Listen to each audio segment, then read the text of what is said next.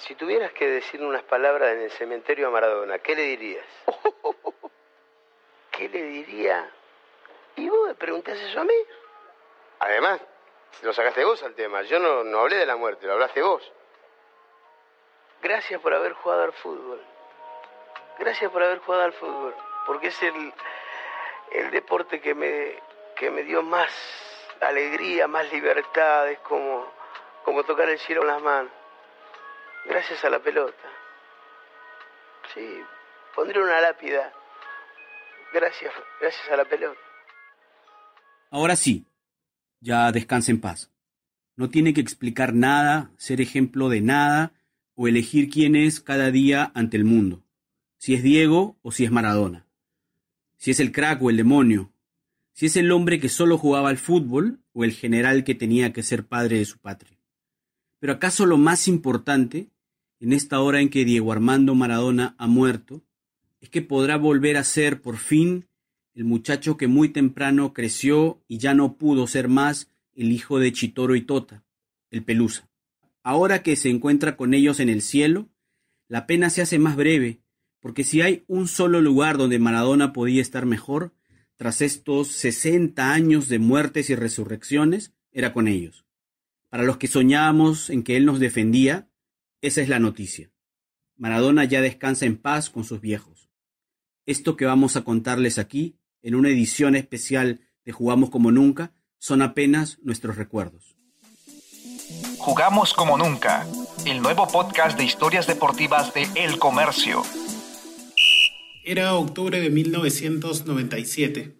Los rumores de un posible positivo en un control antidoping rodeaban la interna de Boca Juniors, el equipo en el que Diego era el líder, y en el que destacaba también el peruano Norberto Solano un maestrito, según el mismo Diego.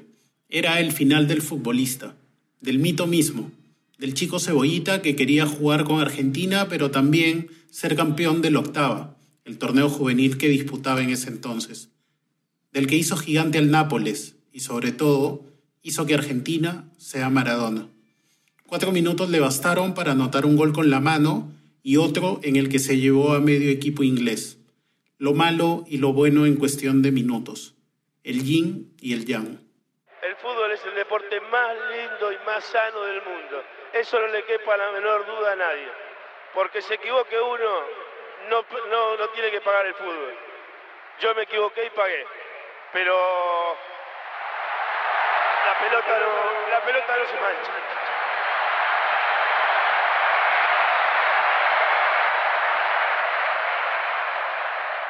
Escarbando en libros, archivos y demás recortes periodísticos, encontraremos que Diego Maradona, con su grandeza y genialidad, nunca se pudo imponer ante Perú como jugador.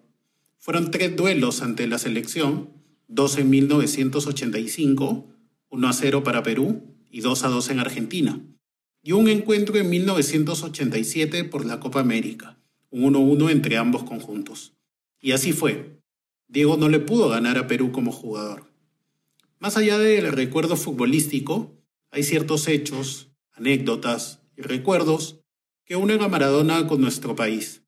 Y esto es lo que hemos querido recordar en este episodio especial de Jugamos como Nunca, el podcast de historias deportivas del comercio. Solano con Maradona, Maradona con Solano.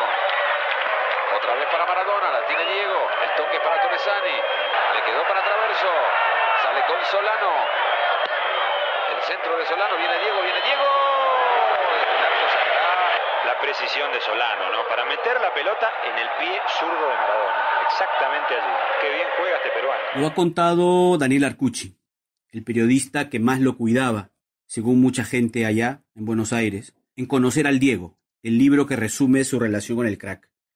Maradona tenía con Boca un vínculo entrañable de otros tiempos, al punto que él mismo, por ejemplo, se inventó el pase en 1981 para no ir a River. Y como era hincha de Boca, todos los que defendían a Boca lo defendían a él. Ñol, por ejemplo, o Julio Meléndez. ¿Quién era Julio Meléndez? Jugaba con la dos de Boca, y fue el primer peruano, o acaso el único, al que una hinchada del fútbol argentino le inventó un cantito. Como su familia era de Boca, ya lo decía, don Chitoro y doña Tota sabían de su elegancia, y le hablaron de él al Pelusa. Julio Meléndez Calderón. No te olvides, Julio Meléndez Calderón. En 2006, Maradona llegó a Lima para jugar un partido de exhibición en el viejo Estadio Nacional y el único que pudo pasar los tres controles hasta su habitación en el Hotel Sheraton de Lima, ¿quién crees que fue? Meléndez, el peruano y su ballet. El video viral, que todavía podemos encontrar en YouTube, muestra a Diego abrazado del peruano, casi colgándose, feliz de recibir una camiseta del Sport Boys, probándosela y luego apuntando a una cámara sin HD con esta frase. Quieran mucho a Meléndez, fue el mejor dos del mundo. Debería ser, creo, si no bandera, polo de obligatorio uso en educación física. Un saludo de repente para los del Boy, que es la Ah, un camiseta. saludo para los del Boy. Un Quieran a. Julio Meléndez, que el mejor, fue el mejor dos del mundo. Un beso para los peruanos, Diego. Tres veces. Podría parecer una locura conversar con el mejor futbolista de todos los tiempos en tres ocasiones distintas, en tres ciudades incluso distintas. Este es el testimonio de Mario Fernández, periodista histórico de DT del Comercio, que tiene el privilegio de haber marcado a Maradona, con preguntas, no como reina seguro, pero sí a su estilo. En las tres veces que lo entrevisté, tanto en Lima como en Buenos Aires y en Sao Paulo, Diego se mostró conmigo muy asequible. Porque Diego era el personaje, era el futbolista, era el famoso que daba entrevistas aun cuando era difícil sacarle un- más de una palabra. Y cuando daba las entrevistas lo hacía siempre caminando. Conmigo me dio el gusto de entrevistarlo sentado en un hotel de Sao Paulo. Porque Diego era así. Era grande, sencillo, y cuando quería hablar, hablaba. Y hablaba con verdad. A veces golpeando, pero hablaba con verdad. No existe un futbolista de la década del 70 que no lo llame aún capitán. Tampoco de los 80 y de los 90, hay que decirlo. Es un reconocimiento vitalicio. Una tarde, cuando todavía tenía vínculo con la U, Chemo del Solar me contó que la presencia de Chumpitaz en el club, su idea, era básicamente que los jugadores sepan lo que puede inspirar un solo hombre, sin hablar y menos gritar. Ver a un héroe de sus viejos. Respeto por la camiseta, Miguel, me decía. Eso también pensaba Maradona, y sobre ello asusó Mario Fernández, periodista del comercio, quien en 1981 se acercó a él y lo apuró. ¿Sabías que Chumpi está hospitalizado, Diego? Te llevo para que lo conozcas. Eran finales del 81, tiempos en que los reporteros se hacían más que selfies. Entraban a los vestuarios, hablaban con esos héroes y sabían, de primera mano, de primera vista, quién había sudado en serio y quién no. El 21 de diciembre de 1981, Maradona en Lima por unos amistosos de Boca, la habitación de Héctor Chumpitaz en la clínica Javier Prado recibió la sorpresiva, la solemne visita de quien ya era llamado sucesor de Pelé. Claro que me acuerdo, dice el capitán de América en su casa de Lima a 15 minutos del mar, ahora que nuevamente hemos conversado sobre el tema. Y mientras piensa, abre una vitrina en una sala contigua a la puerta donde guarda cientos de camisetas, su museo personal, y saca el yeso que protegió por meses el tendón de Aquiles de su pierna izquierda. Allí, donde algunos ven solo yeso, hay un tesoro. Ahí está la firma de Maradona, intacta. Un molde de yeso que hace tiempo debería estar en un laboratorio de la NASA. A ver si se puede clonar. Hay un silencio de misa aquí, en esta pieza en que María Esther, su esposa, cuida como si cada chompa, cada trofeo, cada medalla y ese yeso fuera un recién nacido. por elevación. Valdano.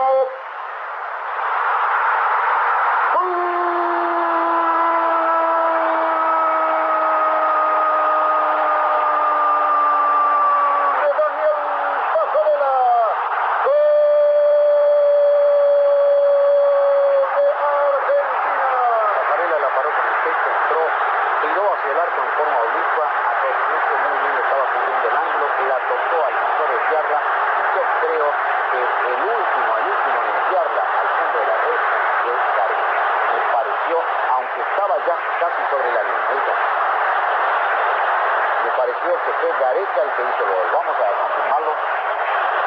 Y le hizo el gol Gareca, hay que darle todo el mérito a Daniel. Ahí está la repetición. Y vamos a presenciar. Valía tanto este gol que Gareca, actual entrenador de la selección peruana, solo empujó la pelota debajo del arco, pero lo celebró corriendo hacia la hinchada. Parecía que hasta había metido un gol de chalaca. Valía mucho, la verdad. Era la clasificación al Mundial de México 86 para Argentina, ante Perú, un rival durísimo para el conjunto albiceleste por esos tiempos. Un equipo argentino en el que también estaban Fillol, Pasarela, Valdano, Maradona y el Tigre Gareca. El Tigre nunca lo ha dicho, ya sabemos de su diplomacia, de su solemnidad, pero nosotros sí podemos decirlo. En la selección argentina, el Pelusa y Ricardo Gareca eran amigos. Se habían comido todo ese largo proceso de eliminatorias rumbo al Mundial del 86, cuando la crítica argentina golpeaba al equipo de Bilardo y añoraba la propuesta de Menotti. En ese grupo, Maradona era el 10 y Gareca el 9. Nos puteaban todos que daba calambre. Dice Diego en México 86, Mi Mundial, Mi Verdad, su segundo libro autobiográfico. Fue ese vestuario donde se forjó el Maradona campeón del mundo, el mito. Y fue Gareca, hoy entrenador de Perú, quien marcó el gol definitivo, el 2-2 en cancha de River, que lo clasificó a la Copa del 86. Todos sabemos la historia. El Tigre no fue al Mundial y a Maradona, a Diego Armando Maradona, eso le dolió. Esto dice en su libro. En una charla, cuando todavía me hablaba con él, se lo dije a Bilardo. Tendrías que haber llevado a Gareca al Mundial de México, como yo llevé a Palermo a Sudáfrica. ¿Sabes qué pasa? Gareca se lo merecía por todo lo que había dado a Bilardo cuando todavía no estaba yo. Uno de los que sostuvo a Bilardo fue Gareca. Vamos a decir la verdad. Hablo individualmente. Había jugadores, muy buenos jugadores, pero el definidor era el flaco.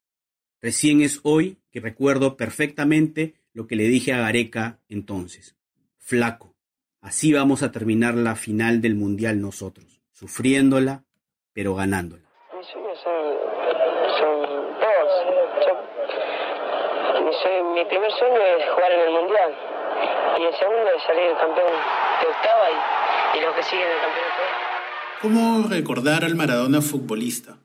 Al personaje de 60 años que acaba de morir de un paro cardíaco, y que se volvió la persona más importante de la historia de toda Argentina.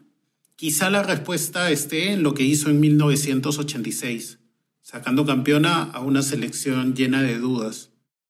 El chico que debutó con 15 años se hizo gigante, se hizo Dios. me la daba lejos del arco.